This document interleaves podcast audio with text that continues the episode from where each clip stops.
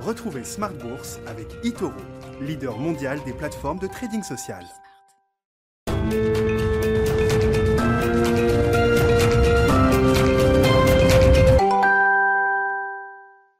Et c'est reparti pour Smart Bourse, votre double dose quotidienne de marché en direct sur Bismart. Chaque jour à la mi-journée, 12h30, 13h. Et le soir, la grande édition, le grand digest de l'information économique, financière et boursière pendant une heure à partir de 18h30. Au sommaire ce soir, l'économie américaine qui efface officiellement la crise avec une première estimation de croissance pour le premier trimestre de 6,4% en ligne, grosso modo avec les attentes des, euh, des économistes. Un chiffre marquant, c'est que l'économie américaine est sur un rythme de création de richesse annuelle de 19 trillions de dollars, ce qui correspond à la richesse qui avait été créée par euh, les Américains, l'économie américaine en masse euh, en 2019. Et on est donc sur euh, une trajectoire de, de croissance qui permet d'effacer la crise grâce évidemment à la vaccination, une réouverture partielle à fin mars, mais qui n'était pas complète encore. On notera la très bonne tenue de la consommation, de l'investissement des entreprises également, et puis des phénomènes de déstockage également du côté des entreprises qui ont un petit peu amoindri ce rythme de croissance, mais c'est plutôt de, de bon augure pour euh, la suite de l'histoire avec une croissance au deuxième trimestre qui sera sans doute encore plus impressionnante aux États-Unis. On y reviendra bien sûr avec nos invités de Planète Marché dans un instant. Euh, du côté des marchés, la situation est plutôt euh, stable ce soir à l'arrivée. On était pourtant bien parti sur une séance positive avec de nombreuses publications d'entreprises en France, en Europe et aux États-Unis qui portent les indices. Le CAC 40 clôture juste au-delà des 6300 points ce soir. Vous aurez le résumé complet dans un instant avec Nicolas Pagnès depuis la salle de marché de Bourse Direct. Et puis le quart d'heure thématique de Smart Bourse ce soir, à partir de 19h15, sera consacré au thème des ESN, les entreprises de services numériques. On fera le point avec Cécile Abouillant, responsable de l'analyse financière chez Euroland Corporate, donc à partir de 19h15 en plateau.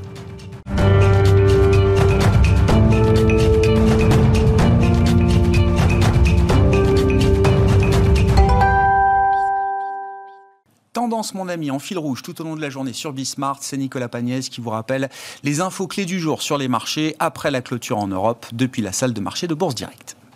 Clôture à l'équilibre ce soir pour le CAC 40. L'indice parisien perd 0,07% à 6302 points. Dans le vert depuis euh, le début de la journée, le CAC 40 a commencé à réduire son euh, avance à l'ouverture des marchés américains euh, qui peinent de leur côté à rebondir depuis la séance d'hier. Les investisseurs à Paris donc qui se sont recentrés sur les publications d'entreprises et les statistiques publiées aujourd'hui à la suite des prises de parole de Jérôme Powell et Joe Biden hier soir où le premier a confirmé que la politique politique monétaire de la Fed resterait accommodante, tandis que le deuxième a confirmé ses intentions d'augmenter les impôts et taxes pour les revenus les plus élevés aux États-Unis afin de financer un plan d'aide aux familles de 1800 milliards de dollars. Côté statistique, donc les investisseurs ont pu découvrir euh, aujourd'hui la croissance de 6,4% du PIB des États-Unis au premier trimestre, conséquence du soutien massif aux ménages et aux entreprises. Une progression d'ailleurs supérieure aux attentes des analystes qui attendaient en moyenne 6,1% de croissance sur la période. Aux États-Unis, toujours les chiffres du chômage hebdomadaire reculent légèrement et comptabilisent 13 000 inscriptions de moins que la semaine précédente.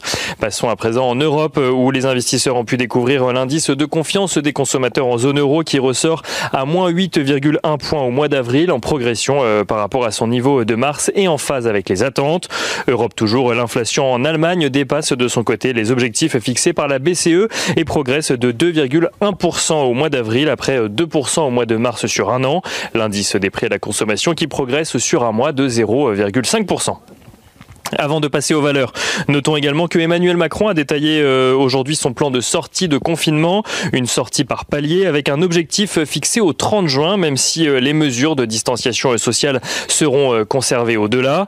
Côté valeurs à présent, Apple publié hier soir ses résultats trimestriels. Tout d'abord, le groupe annonce 23,6 milliards de dollars de bénéfices au deuxième trimestre de son exercice décalé, ce qui représente une progression de 110% sur un an, un résultat supérieur aux attentes du marché cumulé à l'annonce d'un programme de rachat d'actions de 90 milliards de dollars. Et aux États-Unis, toujours Facebook annonce de son côté un bénéfice net presque doublé par deux également sur la période à 9,5 milliards de dollars. Des résultats euh, liés au rebond du marché de la publicité en ligne. À Paris, euh, les investisseurs ont pu découvrir les résultats de Total. Total qui annonce des résultats en nette hausse au premier trimestre grâce à la progression de son activité électricité, mais aussi au rebond euh, des prix des hydrocarbures. Le groupe enregistre un résultat net ajusté de 3 milliards de dollars et annonce annonce maintenir son dividende à 0,66 euros par action. Total qui recule ce soir et perd 0,92%. Deuxième valeur a publié ses résultats aujourd'hui. Capgemini confirme ses perspectives pour 2021 de son côté après avoir annoncé euh, renouer avec la croissance organique au premier trimestre. Son chiffre d'affaires s'élève à 4,27 euh, milliards d'euros en progression d'un peu plus de 20% euh, sur un an. Capgemini qui gagne ce soir 1,32%. ST Microelectronics constate de son côté l'envolée de la demande pour les semi-conducteurs et annonce qu'il compte atteindre son objectif de réaliser un peu plus de 12 milliards de dollars de ventes annuel dès 2021, euh, alors qu'il comptait au départ atteindre ce niveau d'activité en 2023. Son chiffre d'affaires au premier trimestre qui s'élève, lui, à un peu plus de 3 milliards de dollars au-dessus des attentes des analystes. SC Microelectronics qui gagne 1,66% euh, à la clôture ce soir.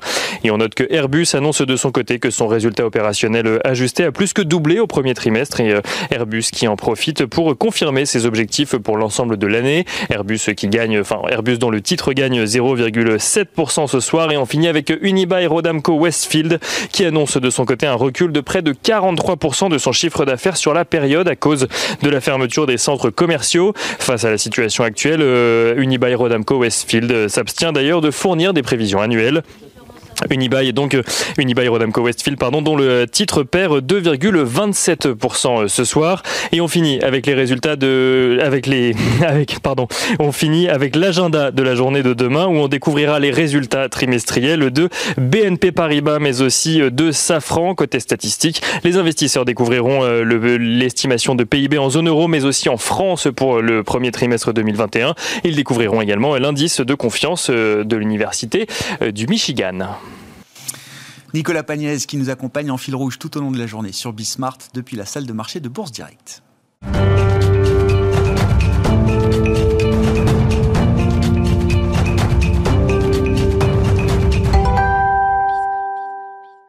Trois invités avec nous chaque soir pour décrypter les mouvements de la planète marché. Valérie Gastallier est avec nous ce soir, stratégiste de Day by Day. Bonsoir Valérie. Bonsoir Greg. Bienvenue. Bonsoir à Wilfried Galland qui nous accompagne également ce soir. Bonsoir Wilfried. Bonsoir, Merci d'être là. Vous êtes directeur stratégiste de Montpensier Finance et Jeanne Asraf-Biton est avec nous également. Bonsoir Jeanne. Bonsoir Greg. Directrice de la recherche marché de l'Ixor. Le chiffre du jour, évidemment, la croissance américaine, 6,4% au premier trimestre. Alors les Américains annualisent tout, donc c'est un rythme trimestriel annualisé. Euh, on va s'intéresser évidemment au momentum de croissance américain. Est-ce qu'on est déjà au niveau du, pic de l'accélération euh, là au milieu de ce deuxième trimestre? Mais déjà, commentons peut-être un petit peu ce chiffre de croissance et ce qu'on trouve derrière comme dynamique de, croissance, sachant que l'économie américaine à fin mars n'était pas totalement rouverte, qu'en février on avait eu quand même des phénomènes météo assez euh, défavorables, notamment au, Texas. Donc, dire toutes les planètes n'étaient pas alignées encore pour l'économie américaine au premier trimestre. Écoutez, c'est clairement un très bon chiffre, euh, mais c'est un bon chiffre aussi qui doit, on doit peut-être s'en souvenir, s'appuie sur 5 000 milliards de dollars qui ont été votés par le Congrès déjà sur l'année écoulée, hein, comme plan de soutien Covid. Alors, Certes, tout n'a pas été mm. dépensé, notamment sur les derniers, euh, sur les derniers milliards euh, qui ont été votés mi-mars. Euh, mais néanmoins, il y a des chèques qui sont arrivés dans les, dans les boîtes aux lettres des Américains de 1400 dollars. Il y a énormément de choses. Donc, et, pour donner un ordre de grandeur, 5000 milliards en un an, 5000 milliards, ça se compare en gros à 20 000 milliards de PIB nominal américain. Donc, vous voulez, c'est quand même, c'est un soutien d'une ampleur qu'on, je pense, on ne comprend même pas en Europe. Hein. Mm. Quand on arrive à faire du 5%, on est, on est euphorique. Donc euh, c'est massif. Donc on s'attendait quand même à ce que, euh, même si, comme vous l'avez dit, toutes les planètes, enfin voilà, il y avait pas mal de choses qui pouvaient freiner. On s'attendait quand même à ce que ça rebondisse. On avait pas mal d'indicateurs euh, de haute fréquence, etc., qui nous disaient que ça accélère.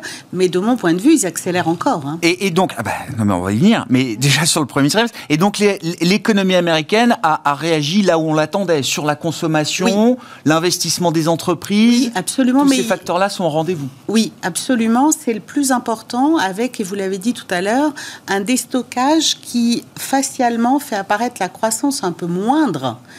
Euh, donc, si on se mettait à stock égal, si tant Mhm. est que ça veuille dire quelque chose, on serait plutôt sur euh, du 8 ou 9% de croissance, qui quand même, je le signale, se compare très bien, même aux pays comme la Chine, dont on avait euh, tellement l'habitude. Et les projections pour le trimestre suivant sont de même nature, hein, quand même.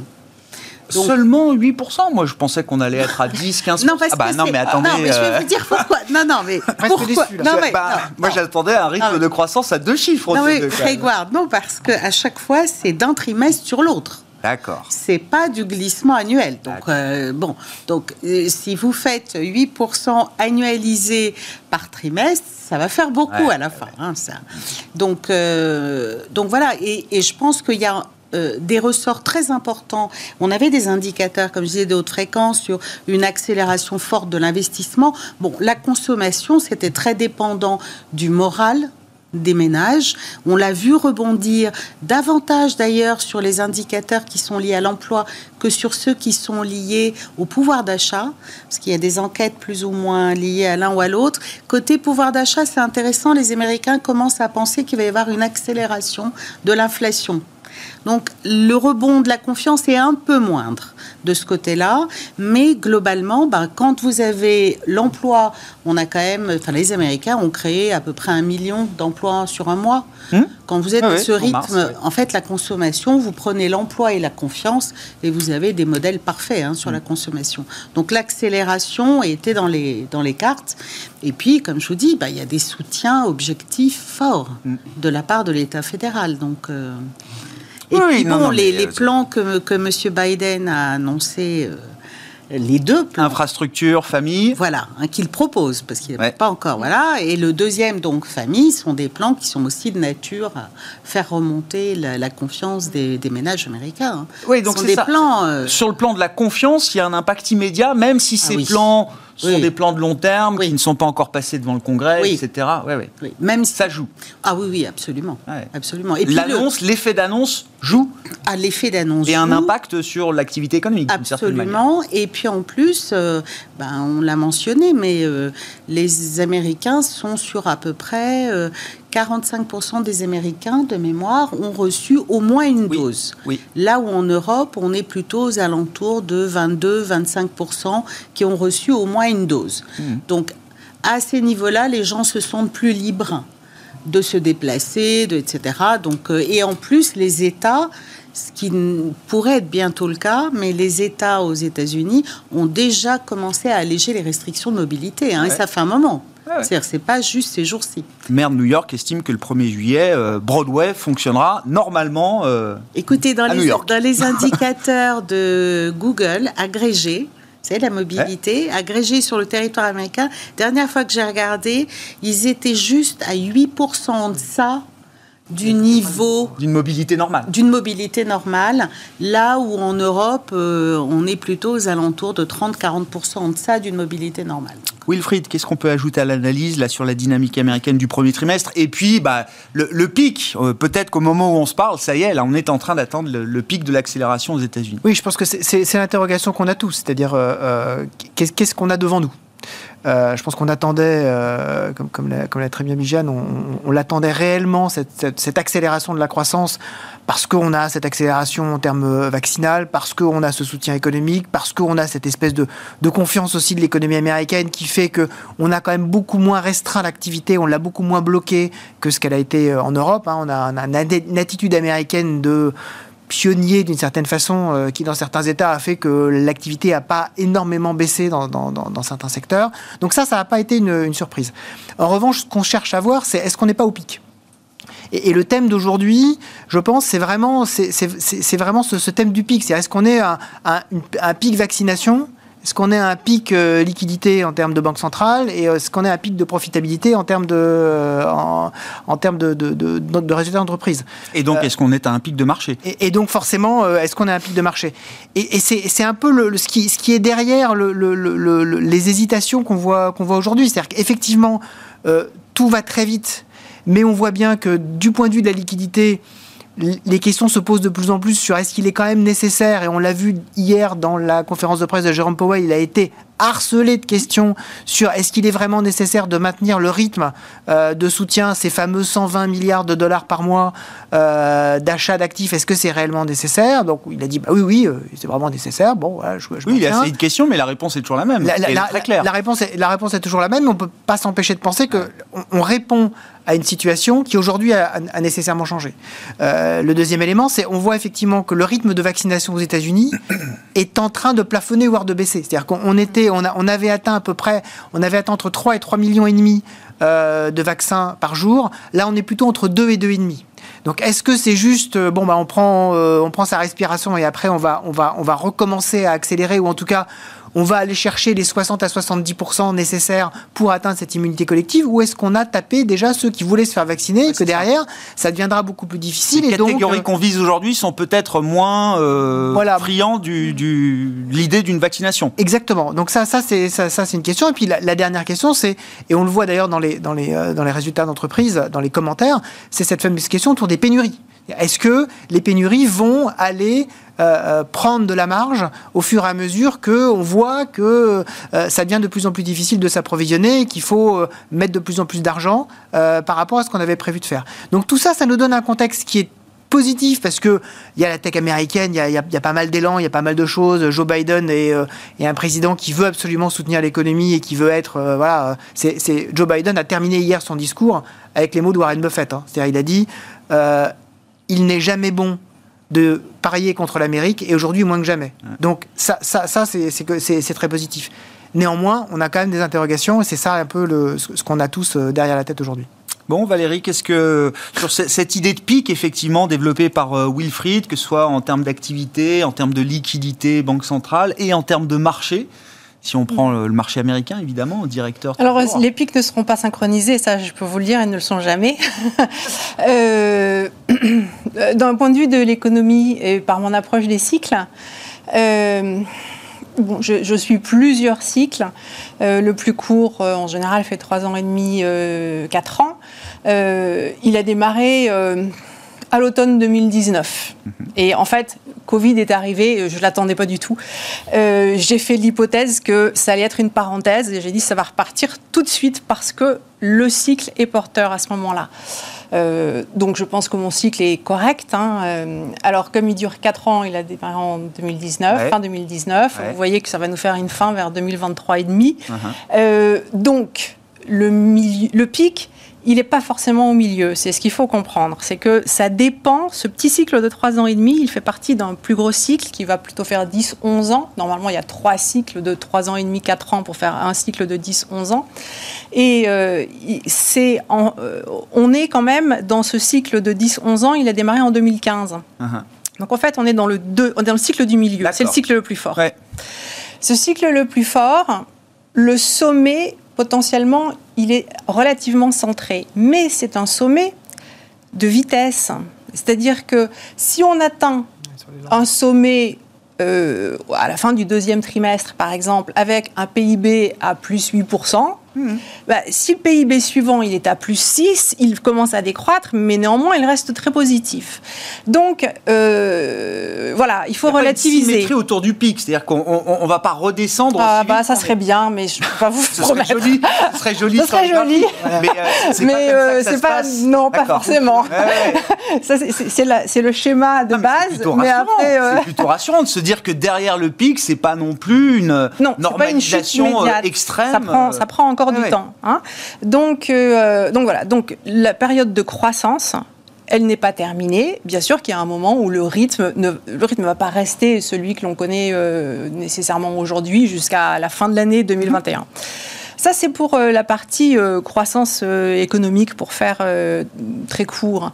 Sur la partie boursière, pareil, il y a plusieurs cycles et a priori, on a déjà vu le sommet aux États-Unis du cycle boursier. Mais une fois encore, c'est le sommet en vitesse. Donc, quand vous voyez la vitesse à laquelle les indices américains ont progressé, que ce sont des vitesses sur euh, 12 mois, bah, écoutez, euh, on a progressé de 25, 30, 40, ça dépend Ouais. quel indice américain on regarde. Euh, Il n'y a pas péril en la demeure parce que euh, on va commencer avant d'avoir une vitesse négative, on va avoir une vitesse qui va décroître euh, et ça va prendre un certain temps à décroître. Donc euh, là aussi, je ne vois pas forcément de problème immédiat. mon expérience, c'est que ce soit dans l'économie ou que ce soit sur les marchés financiers, quand on est comme on l'est actuellement dans le cœur du déploiement du cycle, mhm faut surtout pas se mettre en face. et ce que je constate, euh, qui me fait très plaisir tous les jours, c'est qu'en fait, partout, les gens posent la question du sommet. Hein. Tout le monde parle du sommet. Euh, il y a un grand journal. un espèce de plafond de verre. Euh, il y a un grand journal qui, qui a. se désinvestir. Il y, a un grand journal qui a parlé du crack historique qu'on allait avoir. Bon, on vient d'en avoir un il y a un an. Bon, enfin, eh oui, mais ça montre les inquiétudes des gens. Et alors, Bon, ça c'est les paroles, les mots, etc. Mais moi, ce qui, m'intéresse, c'est ce que les gens font, hein, parce qu'ils disent. Euh, et quand euh, je, m'intéresse à ce qui se passe euh, sur les marchés dérivés, par exemple en Europe, mhm. actuellement, la proportion d'options d'achat par rapport à la proportion d'options de vente est aussi basse qu'elle l'était autour du 13 au 20 mars il y a un an donc en bas de la baisse quasiment. Donc les gens, en ce moment, font que couvrir leur portefeuille. Donc ça, confirme que c'est bon pour une portion bah, ça veut dire qu'ils bah, tout à fait parce que ça veut dire que on a une économie qui est en pleine accélération et des gens qui disent continuellement parce que moi j'écoute hein, aussi, je vous écoute souvent Grégoire, j'adore votre émission et j'entends des gens qui viennent tout le temps qui disent ah mais tout est aligné. Alors, on peut être inquiet quand on les entend parler, on peut se dire, mais le consensus est très haussier. Mais ces gens n'ont pas suffisamment acheté parce qu'ils disent systématiquement, oh, on a beaucoup monté, donc d'abord on va avoir une consolidation de court terme. Ils connaissent rien au court terme, hein, excusez-moi, mais ce pas des gens qui font du market timing. Et ils vous disent qu'il va y avoir une consolidation de court terme, ça veut dire qu'ils n'ont pas assez acheté, ils attendent pour acheter. Donc, on n'a pas de consolidation. On n'a pas baissé de plus de 5% depuis le mois d'octobre, je crois. Alors, je suis pas du tout dans les statistiques. Non, mais là, moi, je, regarde les, les, les, grands indices majeurs n'ont pas euh, baissé de plus de 5% depuis le mois d'octobre. Oui, ouais, c'est possible, ouais. Sauf le Nasdaq, février. Février peut-être. Mais c'est pas la même volatilité. Donc en fait, en, proportion, c'est vrai que ça. Sur le graphique, le Nasdaq, il n'a pas bougé non plus. Hein, sincèrement, euh, c'est. Non, mais je... en fait, le Nasdaq. Mais enfin, il est peut-être en consolidation le Nasdaq, lui. Enfin, c'est pas celui sur lequel il faut compter le plus pour. Euh, pour la suite de la hausse. Ah, c'est intéressant ça, parce qu'en avril, on a vu quand même un petit retour du Nasdaq, mais on pourra revenir au, marché. Alors, je ne sais pas si vous avez des remarques par rapport à ce qu'on a dit. Je voulais qu'on peut-être on puisse s'arrêter aussi un moment sur l'inflation, mais euh, allez-y ben, si je vous vais, voulez. Je vais y arriver. Eh ben, très Juste, Je vais vous faire la transition, Grégoire. Parfait, Jeanne. Parce que sur la problématique des pics, d'abord, vraiment et en général, le pic de marché intervient souvent avant le pic d'activité ce qui est normal parce que mmh. les marchés, lorsque l'activité se met à aller très vite, très fort, ça génère des craintes d'inflation, souvent un durcissement des politiques monétaires qui, du coup, assèchent la liquidité et entraînent le marché. Donc voilà, on est souvent dans ce schéma-là. Et je pense que là, c'est la question première pour nous, c'est avant tout le pic de marché qui nous intéresse. Euh, et ça va être la question de l'inflation aux États-Unis. Et alors à cet égard, je pense qu'il y a plusieurs euh, éléments à regarder. Le premier, c'est que si effectivement l'investissement est bien au rendez-vous, il est un élément très important de modération de l'inflation puisqu'il est un générateur de productivité mmh. très important. L'autre élément, c'est que même si j'évoquais tout à l'heure euh, un million de, d'emplois créés, en un mois, il en reste encore euh, une dizaine, enfin 8 pour revenir au niveau d'avant, mais presque 12 pour revenir sur la tendance d'avant. Donc on va dire une dizaine, hein, une dizaine de millions à créer. Euh, alors on a eu des distorsions énormes sur les chiffres d'inflation salariale pour des raisons de composition de l'emploi et de, gens qui ont perdu les jobs qui étaient plutôt les bas salaires. Donc, mais en l'occurrence, si vous regardez le salaire médian, on est aux alentours de 3-4. Aux États-Unis, il ne bouge pas. Donc toute la question va être, est-ce que le fait de euh, créer des emplois à un rythme de plus en plus rapide mhm. va finir par générer mhm. des pressions. Alors, il y a eu une vague de crainte qui était liée aux commodities, enfin barils et autres, euh, et qui pourra être liée d'ailleurs aux, possibles pénuries ou aux pénuries qu'on voit. Donc, il peut y avoir des pressions inflationnistes qui viennent de l'offre ou d'une offre mm. trop restreinte, mais le gros, à mon sens, va shifter de ces problématiques-là sur les problématiques salariales. Parce qu'au fur et à mesure que l'emploi et que le chômage va se résorber, on va voir renaître des craintes. Mais comme, et c'est là où la composition de la croissance va être critique, si effectivement le cycle d'investissement accélère, on a peu de risques de voir une inflation suffisante pour déclencher un changement de politique monétaire. vraiment, l'inflation va rester au cœur euh, de cette problématique de la nature de l'inflation, c'est ça Et la nature de l'inflation.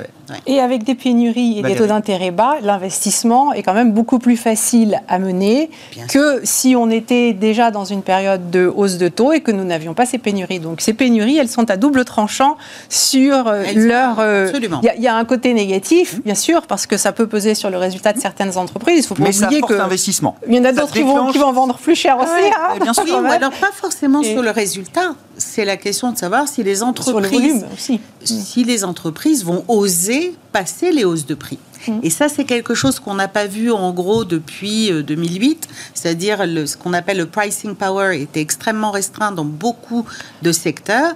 Et la question, c'est de savoir est-ce que ben, euh, les pénuries euh, ici et là pourraient redonner. Alors, on ne sait pas encore pour l'instant. Et c'est pas la question du secteur du luxe, c'est vraiment la consommation ah non, non, courante. Non, non, mais ça, le luxe, ils ont... parlais pas du luxe. A déjà dit, Coca-Cola a déjà dit dans ses résultats qu'en fait, à partir de septembre, ils allaient augmenter leur prix. C'est la première fois depuis 2004 ah. qu'ils vont effectivement augmenter le prix au litre euh, du, euh, du Coca-Cola en règle générale. Pour l'instant, ils s'étaient toujours débrouillés pour euh, changer les formats, etc. En mettre un peu moins. Voilà. voilà. mais, là, on n'est plus sur ces, sur ces petits arrangements. Là, on est vraiment, il dit, voilà, et, et, Unilever a annoncé la même chose. Ils ont dit, à partir, je crois que c'est à partir d'octobre pour Unilever, on aura des hausses de prix. Alors après, il va y avoir des négociations hein, ah ben, avec les distributeurs, mais, mais clairement, la stratégie maintenant, qui n'était pas le cas, en tout cas pas ouvertement dans le cadre d'une formalité extrême comme euh, des résultats trimestriels, et clairement, l'annonce est faite de dire maintenant, on va, euh, voilà, on va passer pour éviter d'être ce que je racontais, au, pic de profitabilité. Pour continuer à protéger notre profitabilité, on va passer. Et là, toute la question, c'est est-ce qu'on va enclencher quelque chose? Est-ce que derrière, on va enclencher, via les négociations salariales, euh, une boucle Est-ce que, la question peut être tranchée Est-ce qu'on a quand même des, des, évidences qui s'accumulent et qui viennent peut-être euh, challenger l'idée d'une inflation qui ne serait qu'une inflation de coûts, transitoire, euh, une bosse d'inflation? Est-ce qu'au fur et à mesure qu'on écoute les, les entreprises, les résultats, on est en pleine période de publication, est-ce qu'il y a quand même une idée d'une inflation plus profonde peut-être qui pourrait se mettre en bah, place? Structurellement, on a quand même vu sur les dernières années un certain nombre de barrières structurelles à l'inflation qui sont tombées. Hein. On peut parler des politiques monétaires, on peut parler des dividendes de la paix, on peut parler des politiques budgétaires s'il fallait. Euh, on, en a. Bon, il, y en il a. reste la démographie, la technologie. enfin, bah, il reste quand même un peu tarte à la crème aussi bah, dans cette idée-là. Bah, Oui, mais la technologie c'est moyennement une tarte à la crème parce que euh, ça permet de, la concurrence à distance entre guillemets au travers d'Internet. Donc il y a une mise en concurrence qui est très forte. Mmh. Euh, bon, après, tout va dépendre, et ça, on ne peut pas, à mon avis, faire le constat aujourd'hui, l'état de l'offre post-crise du Covid. On fait l'hypothèse que le, tissu euh, industriel et des entreprises va être le même. On ne sait pas combien vont survivre, entre mm. guillemets, à cette crise du Covid au final et combien vont faire faillite au final. Donc, selon la nature de, ou combien vont être consolidés, enfin, etc. Je pense que la nature de l'offre pourrait dicter euh, le, schéma et savoir si ça peut enclencher quelque chose. Pour l'instant, nous, on a un scénario plutôt euh, gentil. Quoi. Modéré. Ouais. Joli. Parlons des, entreprises. Euh, Valérie, je voulais bien qu'on dise un mot quand même des titans de Wall Street, les euh, GAFAM, GAFTAM, si on rajoute le, si on rajoute, pardon, le T de, Tesla, qui pèse quand même 700 milliards de capitalisation boursière. Bon, est-ce que tout est impressionnant? Est-ce qu'il y a des failles, des faiblesses quand même dans les, les, modèles et les performances économiques qui ont été publiées? On attend juste Amazon ce soir pour avoir le tableau complet de ce groupe de valeurs. Et puis sur les parcours boursiers, vous le notiez ce matin, je crois, il y a, alors Google est au plus haut historique, ça, il n'y a pas de mm. doute. Microsoft Microsoft l'était juste avant sa publication euh, avant-hier, donc euh, voilà, ils Ouais, sont quand même à peu 2% baissé, mais près, enfin, ils euh, sont au plus haut mm. historique. Facebook, c'est bien. Apple, c'est bien. un plus haut historique, je Mm. crois, après ces résultats, plus 5%. Oui, je pas regardé ce soir, mais euh, Amazon est un peu en retard. oui, elle, est- elle est un tout petit peu en retard, mais enfin. euh, Elle c'est- fait plus rien pas- depuis euh, l'été dernier. Bah, euh, sur, euh, c'est le cas sur beaucoup de valeurs euh, quand même euh, américaines du Nasdaq, qu'il ne se passe plus grand-chose depuis euh, euh, soit juillet, soit septembre-octobre. hein. Euh, elles ont peut-être eu un petit peu de volatilité, mais on, on a pas mal de trucs qui se sont arrêtés, pas mal de dynamiques qui se sont interrompues. Pour le moment, ce ne sont que des interruptions dans des tendances qui sont haussières pour euh, les GAFAM ou GAFTAM. Mhm. Il y a Tesla qui est litigieuse. Euh, On peut la sortir hein, si ça vous arrange de rester sur les GAFA plutôt que les GAFA. Mais non, mais ce qui est bien, justement, c'est que, euh, en fait, pour moi, ma, ma- ma compréhension euh, de ce qui devait se passer en 2021, c'était. vous savez, quand, quand on, re- quand on réfléchit à la rotation sectorielle, c'est c'est un jeu à somme nulle. hein, la rotation sectorielle. C'est-à-dire que euh, quand il y a un secteur qui surperforme, bah, il faut qu'il y en ait un autre qui sous-performe pour, euh, pour compenser. Après, on a le- le- la poussée de la croissance indicielle qui fait que tout peut monter en même temps, mais la sur ou la sous-performance, au bout du compte, il faut que ça se compense. Euh, on avait quand même un ensemble de signaux qui étaient euh, crédibles, qui, qui demandent toujours à être travaillés, d'un retour de la value. Mais quand on prenait tous les morceaux du puzzle, euh, ce retour de la value, il n'est possible que si on a au moins un arrêt de la surperformance de la techno Mhm. pas croissance en général, mais techno. Euh, le- a- en fait, pour moi, le marché financier, c'est des puzzles. hein. J'ai un certain nombre de choses, il faut que je les place pour que les rouages s'entraînent. Et je ne voyais pas d'autres scénarios. Mm. Et en fait, pour le moment, c'est le scénario qui se déploie. Et euh, je pense que, enfin, on, on voit les résultats des banques qui sont bons. On voit quand même qu'il y a des anticipations inflationnistes. On voit que les courbes de taux, elles sont pentues, euh, au plus pentues que de ce Oui. que l'on a eu depuis un bon moment. Euh, C'est pas encore euh, démentiel, mais enfin, c'est quand même c'est mieux. Euh, Y compris en Europe. hein. y compris en Europe. Euh, donc tout ça, c'est c'est bon pour les banques. Les banques se tiennent bien en bourse. Voilà. Et puis, une fois encore, j'écoute votre, émission et j'entends quand même tous les gens qui, de 2012 à 2019, ont dit que la value, il fallait en avoir, qui disent non, la value, c'est mort, là, ça fait 4 ans que ça, ça fait 4 mois que ça rebondit, c'est fini. Oui, ça fait 10 ans que quand ça rebondit, 4 ou 6 mois, il faut vendre. Mais peut-être que là, comme Mais on a qu'on des courbes que de taux qui se pontifient, c'est le Ouais, moment où il faut s'y accrocher. Donc vous dites en fait, Donc- on n'a peut-être pas vu encore La fin de la- fin de cet épisode Euh, je value. crois pas, je crois pas. Ah ouais. Voilà. Mais pour autant, vous voyez, je suis pas catastrophiste sur euh, la tech. Je, je pense Non. juste que il faut donc qu'on ait au sein de ces valeurs des parcours qui soient suffisamment différenciés pour que certaines continuent à progresser pendant que d'autres commencent à inquiéter et à baisser.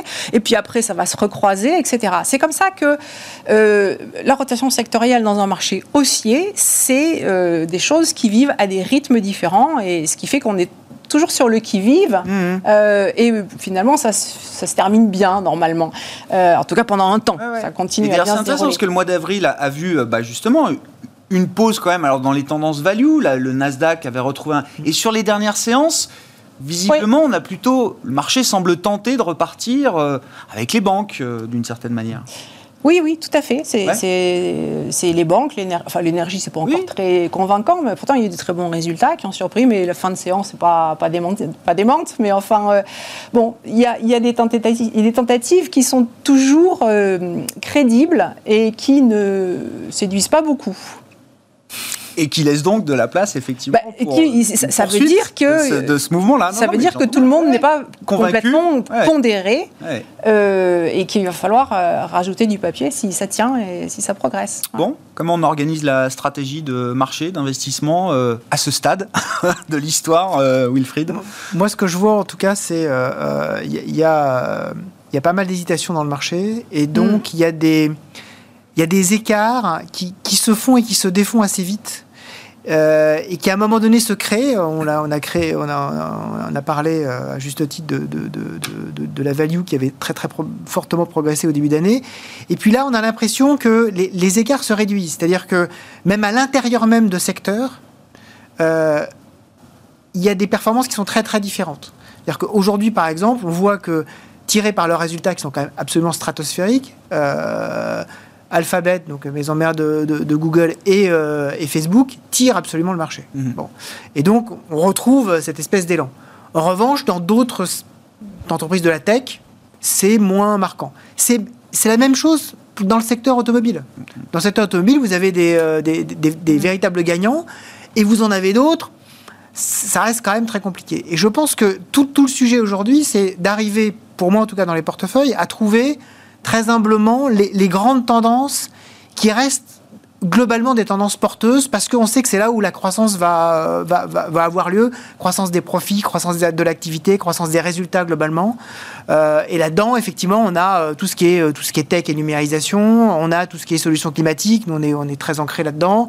On a des problématiques qui sont qui, sont en train de basculer parfois de, de, value à croissance, des problématiques santé par exemple.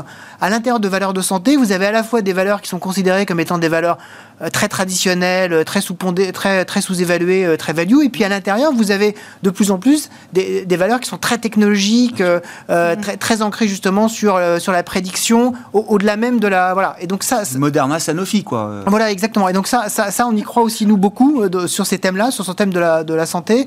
Donc on essaie d'articuler nos portefeuilles autour de ces grands thèmes-là, en essayant d'avoir un équilibre pour ne pas être trop justement sur, par exemple, une thématique qui soit euh, purement croissance une thématique qui soit purement value, parce que ça, ça bouge beaucoup et on voit y compris euh, sur, d'un seul coup, il y a des mouvements de taux. Et d'un seul coup, on voit des rotations qui ont lieu. Alors, c'est évident euh, pour le secteur bancaire. Ça, c'est sûr que, dès que voilà, dès, que les taux remontent, on voit que le secteur bancaire respire de nouveau. Mais on, a cette, cette, instabilité. Donc, il faut, pour moi en tout cas, rester sur les, sur les grandes les tendances. Méga tendances. Voilà, exactement, qui permettent. Et ça veut dire quoi? Vous voulez pas céder à la tentation d'aller chercher ben, du secteur bancaire, qui est l'emblème justement de ces secteurs on est même tactiquement dans des poches de risque tactiquement oui mais circonscrits. On, reste extrêmement sélectif là-dessus. C'est-à-dire c'est vrai qu'on a du mal aujourd'hui à voir. Vous voulez pas en euh, faire un facteur de performance, enfin ou exactement parce prendre un risque sur ce. On sent qu'il y a des, en particulier un étau réglementaire qui reste quand même extrêmement fort et ça reste très difficile de se dire on va générer énormément de valeur, énormément de profit, à part sur effectivement des retours à la moyenne des retours à la moyenne. mais il y a de la place. Mais, mais, sur, mais nous, on est, on, est moins sur ces thématiques-là, en fait, sur, sur, des, sur, des, retours à la moyenne. Mais effectivement, dans des poches tactiques, effectivement, on, a beaucoup rééquilibré ce secteur-là, qui était extraordinairement sous-pondéré chez nous, qui est aujourd'hui... Euh, dire sous-pondéré, mais quasiment à l'équilibre, mais par contre plutôt toujours sur des valeurs type qualité. Donc euh, c'est vrai qu'on est moins sur des valeurs qui étaient avec euh, qui valaient 25% euh, ou 30% de leur. Mais vous ne faites pas le cœur d'une stratégie sur l'idée que la value peut-être entre dans un cycle comme on l'avait connu en train avant la grande crise financière. On, hein. on est en train d'y réfléchir avec, ah. des, avec des véhicules adaptés. on, on, on, ah bah, aura, on aura l'occasion d'en reparler, Grégoire. Avec plaisir. Bon, sur la stratégie de marché, Jeanne, je ne bah, sais pas, tactiquement, stratégiquement, qu'est-ce qui vous intéresse c'est très intéressant. Alors, j'allais dire, je, je, ferai une petite différence quand même entre les États-Unis et l'Europe à cet égard. Euh, sur les États-Unis, nous, on, a tendance à regarder les choses plus sectoriellement que par cette grande thématique growth value qui, pour nous, est parfois un peu fumeuse. Donc, euh, sur la, la partie techno, qui, qui, est quand même 50% en gros des, des, indices euh, growth, hein, à peu près, croissance, on est neutre parce que les valorisations sont ce qu'elles sont, mais en même temps, bah, voilà, il y a de la croissance. pour nous, il n'y a pas un pari fort à prendre dans un sens ou dans l'autre. En revanche, il se trouve que sur un certain nombre de secteurs américains, on est en, recommandation de surpondération et que bah, ceux-là sont très majoritairement dans les indices, si on prend l'indice S&P 500 par exemple, euh, pure value. Mais j'allais dire que c'est pas le, parce qu'on cherche de, à être value, c'est une résultante. Et quand vous prenez, bah, vous avez les banques, les financières, parce que nous sommes convaincus que la petite pause qu'on a eue sur les taux, bah, c'est une pause et qu'on va avoir davantage de pontification. Donc c'est presque mécanique. Après, il y a une thématique qui nous paraît aussi euh, euh, relativement intéressante sur une poche du healthcare, qui est la poche équipement, hôpitaux, pas, pas la poche, euh, euh, on va dire, haute technologie, hein, donc mhm. pas le Moderna en gros, l'autre, euh, parce que ben, il y a les plans de relance qui vont être favorables. Puis il y a un virage à gauche hein, quand même, hein, de, qui est pris par les États-Unis. La pourrait- capacité industrielle est très importante, on le voit. hein. Voilà. C'est très- voilà. Et en plus, les utilities qui vont aussi, à notre avis, profiter de toute la thématique euh, d'infrastructure des plans Biden, le, le vert, etc. Et donc, du coup, ça nous fait pencher clairement euh, en surpondération euh, de ce qu'on appelle value. Mais c'est pas un choix, et je rejoins ce qui a été dit, c'est-à-dire, euh, je trouve que les, les thématiques sont, c'est plus intéressant parfois de les regarder un peu plus finement. Et sur l'Europe, bah, compte tenu du stade où on est aujourd'hui dans la, la dynamique d'activité, bah, j'allais dire de façon assez simple, on est plutôt sur les cycliques. Voilà, quoi. Il nous semble que c'est encore un bon moment pour être euh, euh, surpondéré sur les cycliques en Europe, materials, enfin, euh, comment dire Oui, les matériaux. euh, matériaux, Voilà, Les ressources minières, de base, euh, matériaux. voilà, ouais, les ressources, voilà, Ouais. ressources de base, etc. Ouais. Euh, industrielles, etc. Voilà, il nous semble que c'est assez intéressant. Euh, et puis, bah, selon, alors là, bon, il faut regarder ça d'un peu près, mais et tout ce qui est aussi consommation discrétionnaire, parce que quand on est à l'aube de rouvrir une économie, c'est difficile, Difficile de passer à côté. Bah voilà, Ouais. C'est- presque. Oui, c'est cohérent. C'est, Ben, oui, oui. Parfois, euh, parfois, on peut se creuser la tête, mais bon, euh, là, il y, a- y des- il y a des mouvements d'une telle ampleur que je pense que voilà, il faut. C'est, une année pour l'Europe, pour les États-Unis, sur le plan de l'investissement euh, boursier. On parle plus du tout des émergents. Plus personne m'en parle. Ouais. Bah, pour le moment, le dollar était remonté.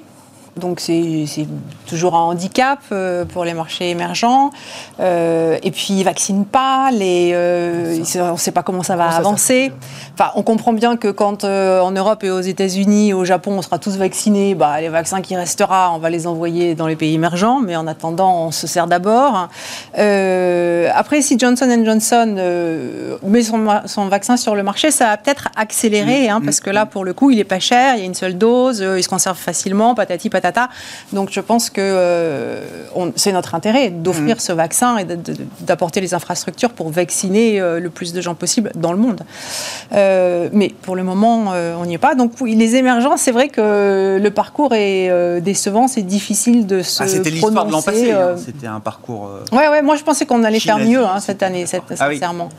Euh, sur les émergents. Et donc je suis un petit peu. euh, bon, bah, il faut attendre, euh, on va voir s'il faut, en rajouter ou pas, mais je suis redevenue neutre parce que, Ouais. parce que voilà quoi.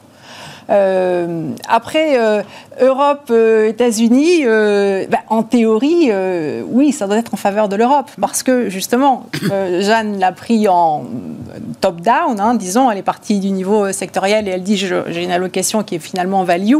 Et les allocations value, c'est les allocations Europe. hein. Enfin, en Europe, on a, on a plein de value, beaucoup Oui, plus qu'aux oui, oui, États-Unis. on n'a pas de croissance, donc Ouais. on a de la value. Voilà, donc normalement, ça devrait plutôt être favorable à l'Europe, mais sincèrement, si je prends ma casquette vraiment purement analyse technique, euh, on n'a pas encore le signal qui confirme que euh, la voie est dégagée. hein. On reste Pour un trade euh, relatif fort, Ouais, vous pour un trade relatif d'allocation d'actifs, euh, on est, mais on est sur, on chatouille le niveau qui va tout déclencher, Ouais. mais ça fait trois mois qu'on le chatouille et que euh, bon voilà. Bah, il faut qu'on ouvre euh, l'économie peut-être.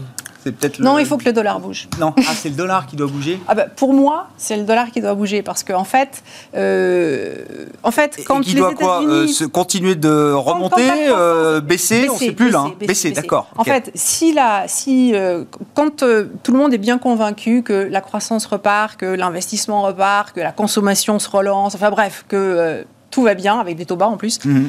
euh, ben, qu'est-ce qui se passe? L'appétit pour le risque croît et les gens investissent beaucoup, et, notamment les Américains. Les Américains, quand ils prennent confiance, bah, tout d'un coup, ils se mettent à sortir de chez eux. Parce que tant qu'ils ont une confiance modérée, ils disent, Oula, on investit chez nous, on sait que ça marche bien, et ils n'ont pas tort, ils sont toujours les premiers à repartir. Quand ils ont épuisé les investissements chez eux, qu'ils les trouvent trop chers, alors ils vont chercher à l'extérieur. Donc du coup, bien entendu, le, dollar euh, baisse parce qu'il euh, il y a moins d'investissements qui se portent aux États-Unis, il y en a plus qui se portent en dehors des États-Unis parce que l'appétit pour le risque croît, on a moins besoin de cette monnaie refuge. Bref, on a tous les indicateurs de confiance qui euh, mènent à une situation où les investissements se portent beaucoup plus sur l'Europe avec un dollar qui baisse, un euro qui monte, mais néanmoins une bourse qui avance. Ça, ça se produit, c'est pas souvent, c'est toujours la dernière partie de la hausse des indices américains intéressant parce qu'on voit l'euro-dollar qui remonte à plus de 1,20, 21. Euh, même les, taux, on, le disait tout à l'heure, les taux européens remontent aussi d'une certaine manière, voire le 10 ans allemand à moins 20 points de base et peut-être demain à zéro. Ça peut être aussi une nouvelle positive, en tout cas, qui reflète quelque chose de positif pour l'Europe. positif, effectivement, euh, en Europe. Ce qui, euh, ce qui pèse un petit peu quand même sur l'Europe, sur c'est qu'on rentre dans une période politique qui n'est pas simple. Euh, et qu'on voit en particulier en Allemagne euh, beaucoup de sondages qui montrent que contrairement aux, au scénario qui avait été euh, clairement les scénarios centraux, avec euh, euh, une coalition CDU-CSU qui soit de nouveau le pivot et l'espèce de grande continuité qu'on a toujours connue en Allemagne, cette espèce de, pilier majeur de la stabilité européenne, d'un seul coup, on pourrait avoir des verts, en fait, qu'on ne connaît pas réellement, qui, qui, qui soit le pilier d'une nouvelle coalition, qui pourrait ne pas comprendre la CDU-CSU. Donc ça, c'est en septembre, ça arrive très très vite. Et puis on va avoir, et on le sait très bien, dès le mois de septembre, toute la presse anglo-saxonne qui va nous faire des articles à peu près toutes les semaines ou tous les 15 jours sur le risque français et sur le fait que nous allons entraîner l'Europe par le fond avec. Euh, on voit déjà les premiers articles sur les euh, agences américaines. on, les a, ça commence, on, les a, on, les a, tous les 5 ans et ça, effectivement, pour les investisseurs internationaux, c'est compliqué de, de, lancer des, des, euh, des, plans d'investissement dont on a besoin en Europe. Rapidement. Moi, je, je vois quand même un avantage à cette incertitude allemande, c'est que moins d'orthodoxie monétaire et budgétaire, ça veut dire euh, plus de certitude si on en arrive que les dettes ne seront pas remboursées, resteront bien dans le bilan de la BCE. Et ça, ça veut dire que la croissance en Europe, elle on a besoin de la BCE. elles resteront dans le bilan de la bah, BCE. Euh, tant que les Allemands, oui, non, mais tant que les Allemands ne nous prennent pas la tête, euh, voilà. On va conclure en disant qu'on a besoin de la BCE. Le doute, le doute sera levé si on a... Moi je, moi, je veux bien prendre le. Mais moi, je pense aussi qu'elles y resteront. Je pense qu'elles y resteront. Mais le, doute qui existe aujourd'hui ne sera levé que euh, si les, positions allemandes évoluent un petit peu de façon publique l'élection allemande la plus excitante des 16 dernières années. C'est pas dur non plus. Finalement, ça arrive. le, benchmark, le, benchmark n'est pas dur à battre. Hein. Et 16 ans, on s'intéressera aux élections euh, allemandes. Merci à vous trois. Merci d'avoir été les invités de Planète Marché ce soir. Jeanne Asraf-Biton, directrice de la recherche marché de l'IXOR. Valérie Gastaldi, stratégiste de Day by Day. Et euh, Wilfried Galland, le directeur stratégiste de Montpensier Finance.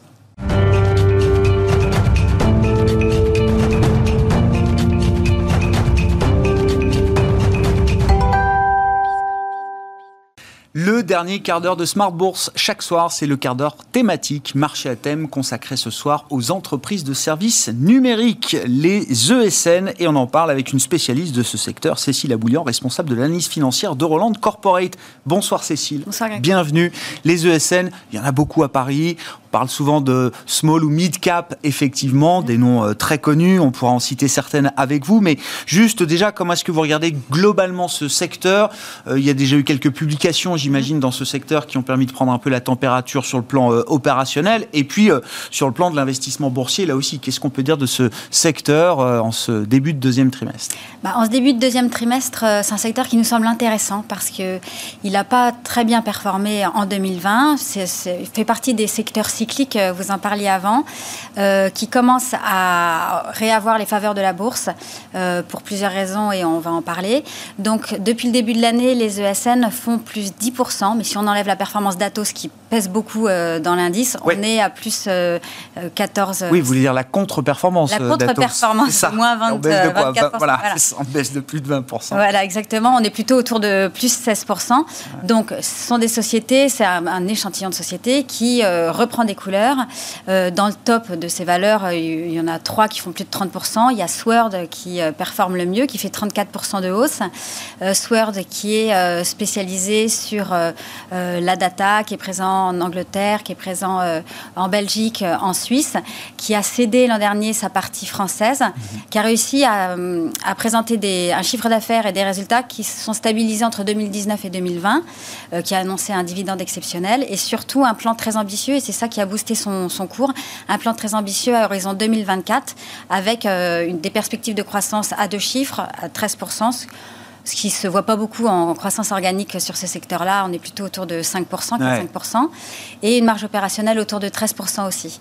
Donc, euh, Sword voilà, a bien progressé, ce qui ne veut pas dire qu'elle va se stabiliser à, ce niveau-là, parce qu'elle a, encore des perspectives de, croissance externe. Elle, euh, elle, investit dans la R&D sur un pôle logiciel, parce qu'elle a cette spécificité d'être aussi investie dans le logiciel. Euh, donc, elle peut encore, euh, voilà, encore performer, surperformer. on imagine, il y en a, il y en a d'autres. Il y a Wavestone aussi qui a fait plus 30%. Euh, c'est une société qui a surpris euh, favorablement avec euh, la publication de son chiffre d'affaires et qui aussi a de perspectives favorables sur, sur l'année. Donc on est donc là sur des, sur des excellentes, excellents profils, mais au global, les ESN surfent sur une reprise de l'activité qui se fait euh, doucement, mais euh, sûrement. C'est-à-dire que euh, les, on, se rend compte que à les quoi vous constatez? Parce qu'effectivement, mm. alors vous avez cité Sword, Wavestone, on pourra parler de Micropole aussi. Hein, C'est un dossier un peu particulier, mais que vous aimez bien. c'est chacune étant positionnée parfois sur des marchés différents et en tout cas des spécificités liées à ces métiers qui sont des métiers parfois parfois compliqués entre guillemets. Mais est-ce qu'il y a des c'est quoi les tendances communes là qui vous font dire effectivement que c'est un secteur dans son ensemble sur le plan de l'activité déjà qui est en train de repartir? Alors, euh, il y a eu, euh, bon, pas beaucoup de TA encore qui ont été publiés, mais ils sont plutôt favorables, autour de 4%, en moyenne 4% de croissance. Il y a eu celui d'Aubet, par exemple, bon, qui est le bon élève euh, de la classe, mais qui est autour de 4%, qui a publié une guidance autour de 4-5%, avec un relèvement de sa marge opérationnelle qui pourrait aller jusqu'à 1,5 points sur l'année. et ce que, ce que disent les, le management de ces sociétés, c'est qu'il y a, il y a plutôt eu des décalages de projets plutôt que des annulations de 2020 ah. à 2021. Euh, ce qui fait, ce qui entraîne euh, un réservoir de croissance organique. En plus, et on en parlera d'un réservoir de croissance externe qui est constitutif de ce, secteur-là. Euh, donc il y a plutôt des, signaux favorables et qui vont s'accélérer au moment où on aura plus de visibilité sur la situation sanitaire, au moment où les acheteurs, les donneurs d'ordre seront plus, plus libres. Moins frileux, oui, oui bien sûr. Plus libres d'investir. Voilà, exactement. Et, là, déjà, les recrutements repartent dans ces secteurs, dans les activités de ces euh, entreprises de services numériques? Voilà, effectivement. Alors qu'en 2020, on était plutôt sur euh, un turnover qui était faible, c'est-à-dire que les gens restaient en place. Oui. Euh, il n'y avait pas beaucoup de recrutement. là, les choses bougent. On est plutôt sur plus d'entrées que de sorties. On n'est pas sur une dynamique qui est normative, mais on est sur une reprise des recrutements avec... sur, sur la fin d'année, il y a aussi un quelques sociétés qui ont fait des plans euh, parce que les taux d'intercontrat, c'est-à-dire que les missions euh, n'étaient pas suffisantes pour euh, occuper tout le monde. Donc, il y a certaines sociétés qui ont aussi procédé à des plans de, à des Et qui sont obligées aujourd'hui de... de recruter pour faire face à la demande. Euh, on a depuis le début de l'année aussi, euh, bah, on parlait de croissance externe, on a six opérations par exemple qui ont eu lieu. Bon, Atos en a fait trois, mais euh, Sopra, Asteria en a fait une. C'est-à-dire que, on en parlait tout à l'heure, le secteur des ESN croît par croissance organique, beaucoup, beaucoup par croissance externe. C'est historiquement un secteur qui acquiert des compétences, des, portefeuilles clients. Et, donc, c'est un catalyseur sur ce secteur qui va, qui va se poursuivre tout au long de l'année. On a environ entre 25 euh, et 30 opérations sur euh, les 20 ESN euh, cotés par an. Donc, Sans compter les managements qui pourraient être tentés de racheter leur entreprise. Voilà, il y a aussi ces opérations-là qu'on a, vu effectivement en 2020. Voilà, effectivement en 2020, il y a eu bah, Devoteam et Group Open qui ont été tentés par l'aventure de l'OPA, donc qui ont lancé une offre avec des fonds sur le capital voilà, pour profiter peut-être euh, d'un recul du marché à un moment donné, et puis euh, éventuellement sortir de, sortir de bourse. Et ça, effectivement, au vu de la dynamique des OPA, on peut imaginer que ce soit, ce soit encore possible. Il y, a des, il y a certaines sociétés qui ont cette dimension spéculative. Euh, on peut penser à SQLI, qui a un, fonds depuis deux ans dans son capital, ça pourrait être un sujet. On peut penser à un Fotel, éventuellement, dont les fondateurs ont 40%. donc ça, ça peut être des catalyseurs pour ce secteur en général. Euh, peut-être qu'il ne faut pas omettre quand même de, parler de d'une certaine pression euh, qu'il peut y avoir sur, le, sur tout le secteur en termes de prix, euh, parce que le consensus attend une croissance moyenne du chiffre d'affaires de 5% pour l'ensemble du secteur, avec un relèvement des marges au global, mais il y a des ESN qui sont plus ou moins... Plus, Modulo les secteurs auxquels on est exposé. Voilà, exactement. Par exemple, l'aérien, eh on sait que les, donneurs d'ordre peuvent entre autres, euh, voilà. Euh, oui, cherche plutôt à tirer les prix vers le bas, effectivement. Il nous reste, allez, 2 minutes 30 pour dire un mot de, Micropole. Et, pourquoi est-ce que vous, euh, vous aimez bien l'opportunité que représente, selon vous, Micropole aujourd'hui, mm. Cécile? Alors, cette semaine, oui, Micropole a publié ses résultats. des résultats qui ont déçu en bourse, mais on est allé regarder le résultat net qui, à mon sens, comptabilisait donc des charges qui étaient exceptionnelles, des charges de restructuration, alors même que le résultat opérationnel était tout à fait euh, présentable. C'était un chiffre d'affaires de 100 millions d'euros pour un résultat opérationnel de 5 millions d'euros. Mhm. Et surtout, une amélioration de la trésorerie. Euh, donc, les résultats étaient euh, bon, plutôt corrects dans un, dans un contexte 2020 qui était très compliqué. et surtout, Micropole s'est positionné sur trois leviers de croissance qui sont nouveaux et intéressants. Donc, c'est c'est plutôt from scratch. Alors, le cloud, ça fait quelques années, mais ils, ont passé de, sont passés de 3% à 8% de leur chiffre d'affaires et la dynamique est très bonne. La cybersécurité, c'est tout nouveau. Ils ont créé hmm. euh, un, véhicule pour cela avec euh, des. Ils ont recruté une équipe euh, qui est experte sur le domaine. et voilà, le démarrage est aussi très bon. Ils sont mis également sur Salesforce et en parallèle de ces leviers de croissance, ils, travaillent depuis plusieurs mois maintenant à la rationalisation de leurs coûts. Donc, ils devraient tendre vers les marges qui sont normatives des secteurs, vers 6, 6 7, 8 ce, à quoi ils ne sont pas encore arrivés.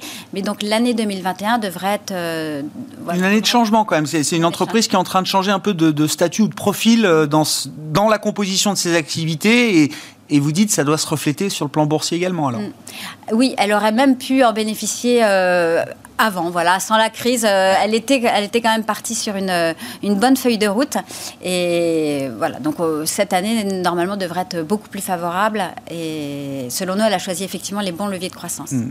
On suivra Micropole. Merci beaucoup, euh, Cécile. Merci d'avoir été avec nous, nous avoir apporté ces, éléments de repère et d'analyse sur ce secteur des ESN, les entreprises de services numériques, hein, euh, très largement représentées dans la côte parisienne. Les grands noms, Atos, Capgemini au sein du, CAC, mais vous, l'avez compris, hein, toute une myriade de petites et moyennes capitalisations boursières également qui euh, font grossir les rangs de ce secteur, notamment sur le marché parisien. Cécile Aboulian, responsable de l'analyse financière de Roland Corporate, qui est à mes côtés en plateau pour marcher à ce soir dans Smart Bourse. On se retrouve demain à 12h30 en direct sur Bismart.